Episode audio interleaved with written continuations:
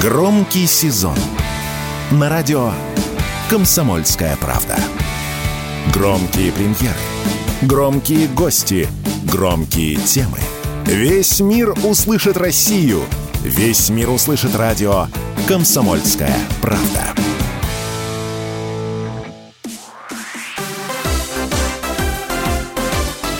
Новости спорта.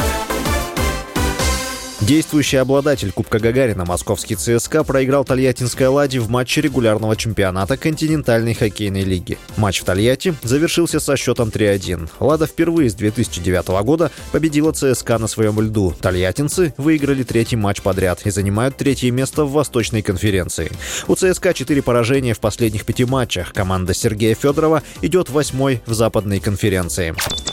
Президент ФИФА Джани Инфантино заявил РИА Новости, что вопрос участия сборной России в чемпионате мира 2026 года еще не решен. «Будет видно», — сказал Инфантино на полях Генассамблеи ООН, отвечая на вопрос о возможности участия российской сборной в следующем чемпионате мира, который примут США, Мексика и Канада. Ранее президент РФС Александр Дюков заявил, что для участия в отборе на чемпионат мира нужно подтверждение и согласие со стороны ФИФА, которого на данный момент нет, но шансы отобраться на турнир еще не потеряны.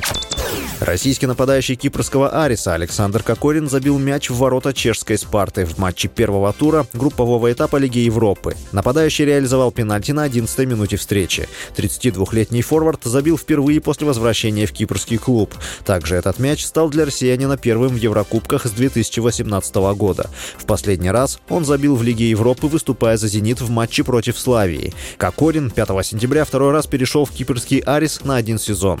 Ранее он выступал за команду в сезоне 2022-23. С вами был Василий Воронин. Больше спортивных новостей читайте на сайте sportkp.ru Новости спорта.